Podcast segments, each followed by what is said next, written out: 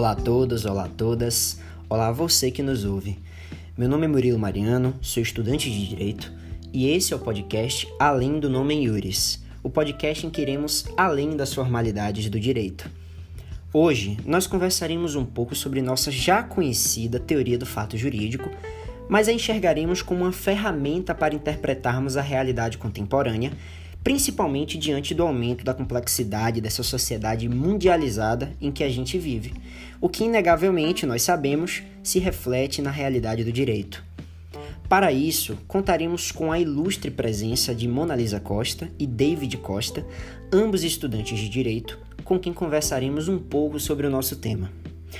Bem, antes de iniciarmos o nosso papo, nós consideramos relevante registrar que nosso encontro de hoje estará sendo realizado por meio de tecnologia.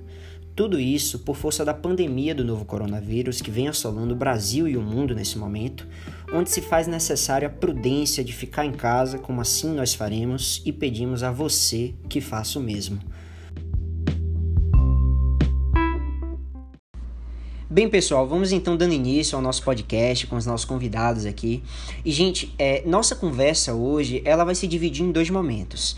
Num primeiro momento, teremos um breve papo entre eu e Mona Lisa, onde David vai ser mediador, no qual nós falaremos um pouquinho sobre essa relação valorativa entre o suporte fático abstrato e o suporte fático concreto. Já no segundo momento, nós abriremos essa conversa para que nós três possamos conversar e discutir um pouquinho sobre alguns exemplos de fatos jurídicos em casos práticos. Vamos lá, David e Mona Lisa, vou pedir para que vocês se apresentem, por favor, para os nossos ouvintes. Olá, gente. É um enorme prazer estar aqui com Murilo e com David. Espero que tenhamos uma excelente discussão. Olá, Mona Lisa. Olá, Murilo. Olá a todas e a todos. Meu nome é David, é um imenso prazer estar aqui com vocês hoje. Bem, gente, como o Murilo já adiantou, né, iremos falar um pouquinho sobre essa relação valorativa entre suporte fático abstrato e suporte fático concreto dos fatos jurídicos. Muito bem, gente. A gente já sabe que todo evento que preenche a hipótese contida no comando de uma norma, ela é hábil a se qualificar como um fato jurídico.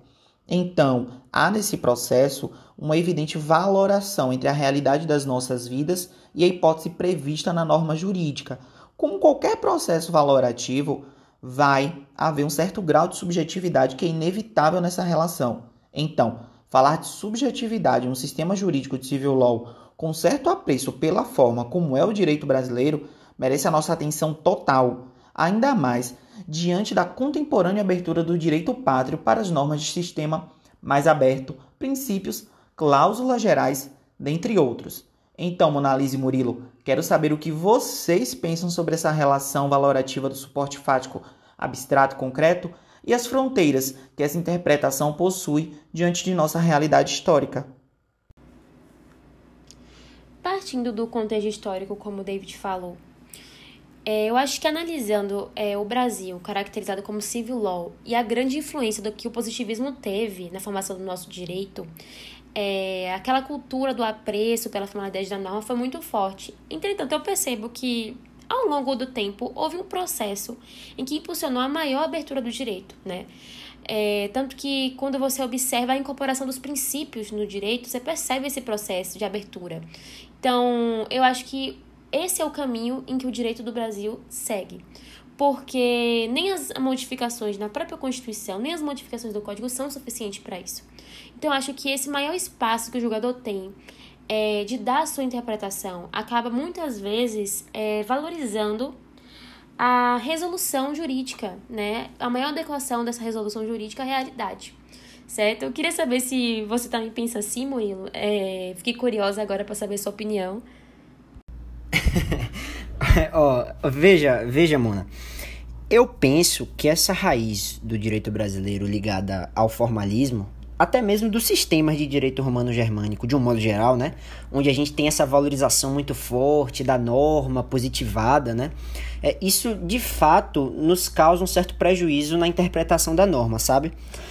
É porque, veja, o ápice desse formalismo eu atribuo à escola positivista do direito inclusive onde se chegava a dizer o absurdo de que o julgador somente podia aplicar o que estaria posto no texto frio da norma jurídica, ou seja, uma interpretação literal né, da norma.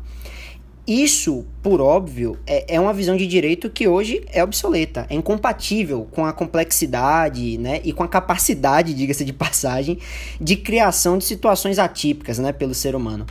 Além de que, é, se a gente olhar para os princípios regentes do nosso Código Civil de hoje, né, é, associabilidade, operabilidade, eticidade, o caminho que a gente está buscando hoje é o oposto disso. Sim, sim, exatamente. pois é, né, Mona? Então, e, e tem normas jurídicas é, que o suporte fático delas possui, vamos assim dizer, um sistema completamente aberto. Né? Você trouxe, por exemplo, os princípios, ótimo exemplo disso. David também falou, trago aqui também agora. A, as cláusulas gerais também são um ótimo exemplo disso. Né? São normas com preceito aberto, onde a plasticidade delas, né, é, demanda que o julgador ele vá além do que está ali positivado, do mero texto né, legal, para aferir incidência dela concreta né, sobre o plano, vamos assim dizer, dos fatos. Né? É, então é necessário que se observe a realidade fática, a realidade social, para que a gente possa fazer esse exercício valorativo né, é, da incidência do suporte fático normativo no plano dos fatos reais, vamos assim dizer. E é justamente por isso que eu entendo e acredito que você também concorde pelo, pelo seu discurso, que a teoria do fato jurídico é um instrumento essencial e fundamental para que a gente consiga interpretar o direito e a realidade vivida. Né? A partir dela, é, que a gente consegue, é, de fato, efetivar com maior rigor e precisão a real incidência do suporte fático abstrato no suporte fático concreto. Né? Tem uma ligação ali que tem que ser harmônica, ainda mais diante da nossa sociedade complexa é, em que a gente vive. Perfeito, Mona, perfeito. É, eu, inclusive, eu, eu compartilho com você desse mesmo entendimento, eu concordo plenamente com o que você falou. Inclusive, eu enxergo né, a teoria do fato jurídico, inclusive como um instrumento para nós, operadores do direito, para que a gente possa ter um olhar mais técnico, um olhar mais apurado para a realidade jurídica, né? É, inclusive, vou aproveitar esse momento aqui em que pesem as excepcionais considerações aí é, de, de Mona Lisa, as minhas nem tão excepcionais, mas o que eu deixo aqui para todos que nos ouvem, né? E eu vou convidar agora David para integrar a nossa discussão aqui, para que a gente possa abrir né, esse debate é, e que a gente possa agora superar essa questão doutrinária que estamos falando e que a gente possa entrar um pouco agora no plano prático, né? Vamos enxergar essa teoria aplicada em casos práticos. E eu vou pedir então para Mona Lisa para que ela, se de repente tiver algo em mente aí, que possa nos trazer algum quadro, é, alguma situação fática, né, que se possa, que possamos estudá-la como um fato jurídico. É, eu vou passar a palavra então, por favor, Mona Lisa, é, prossiga. Na verdade, sim. Eu acho muito interessante a gente falar sobre o fato ocorrido no início da pandemia, né? Onde você teve um aumento repentino do, dos preços é, das passagens aéreas mesmo com a redução da, das viagens posteriormente, no período do meio da pandemia, mas no início, né, muitas pessoas é, queriam viajar para poder, por exemplo, pessoas que estavam fazendo intercâmbio, para poder voltar às suas casas. E nisso, é, essas pessoas compraram essas passagens por força da necessidade mesmo, né, independente de estar caro. E com isso, é, eu trago uma discussão. Esse negócio jurídico, até onde vai? Até onde o aumento desses preços era devido e compatível com a realidade mesmo, com as questões econômicas de demanda, de custos. É, eu queria perguntar para vocês, para vocês dois, houve algum defeito ou lesão nesse negócio jurídico? Entende? Porque muita gente ficou com essa indagação. Então, acho muito interessante a gente trazer essa questão para abordar aqui, discutir se houve uma lesão nesse negócio jurídico. Passo a palavra agora para vocês dois. Rapaz, essa questão aí foi uma bomba, muito bem colocado, Mona. Brincadeiras à parte, mas realmente é, é um tema extremamente sensível, muito delicado, diga-se de passagem, né? Ainda mais que em muitos desses casos aí, é, a gente vai estar tá falando de pessoas em situação de hipossuficiência, né? Mas olha, eu não vou, eu não quero dizer nada agora. Eu queria primeiro, eu vou me reservar aqui ao direito de primeiro ouvir David, certo? E somente após ouvi-lo eu gostaria de, de dizer alguma coisa. Então, David, por favor, sua opinião aqui é muito bem-vinda. Fala com a gente. Vejam bem, a rigor esse ato de comprar uma passagem aérea, como bem sabemos, trata-se de um negócio jurídico, né? Ao falarmos em negócios jurídicos, temos que ter em mente que a existência verdadeira de vontade das partes tem que ser fundamental para que esse negócio jurídico ele possa vir a ser válido. Então, assim, em regra, essa relação de comprar uma passagem aérea se tratará de um negócio jurídico. Agora, sobre esse caso específico, Murilo, já que você se reservou a falar depois de mim, como você tinha pedido, agora te devolvo a palavra. Ai, amigo, olha, eu já vou puxar um gancho então aqui com sua fala, certo? É justamente sobre essa questão da vontade que você nos trouxe, porque é realmente, né, a exteriorização da vontade, nós sabemos que ela é um, um, um elemento nuclear, né, do negócio jurídico. Mas percebam que a gente veio falando até agora aqui das condições ideais, do mundo ideal, né, em que se materializaria o negócio jurídico. Nesse caso que Mona nos trouxe, né, se a gente realmente é, estiver diante, se se confirmar, né, a existência de um aumento do preço dessa passagem aérea de uma forma abusiva, né, onde a empresa tenha se valido de uma situação de vulnerabilidade dos compradores para impor, né, uma prestação manifestamente elevada comparada com as situações normais, percebam comigo que esse suporte fático mudou. Esse suporte fático já não é mais o mesmo. Então, sobre esse novo suporte fático, naturalmente vão decorrer novos fatos jurídicos. Então, esse aumento atroz do valor da passagem aérea, no meu entendimento, ele vai ser um ato ilícito invalidante. Por que invalidante?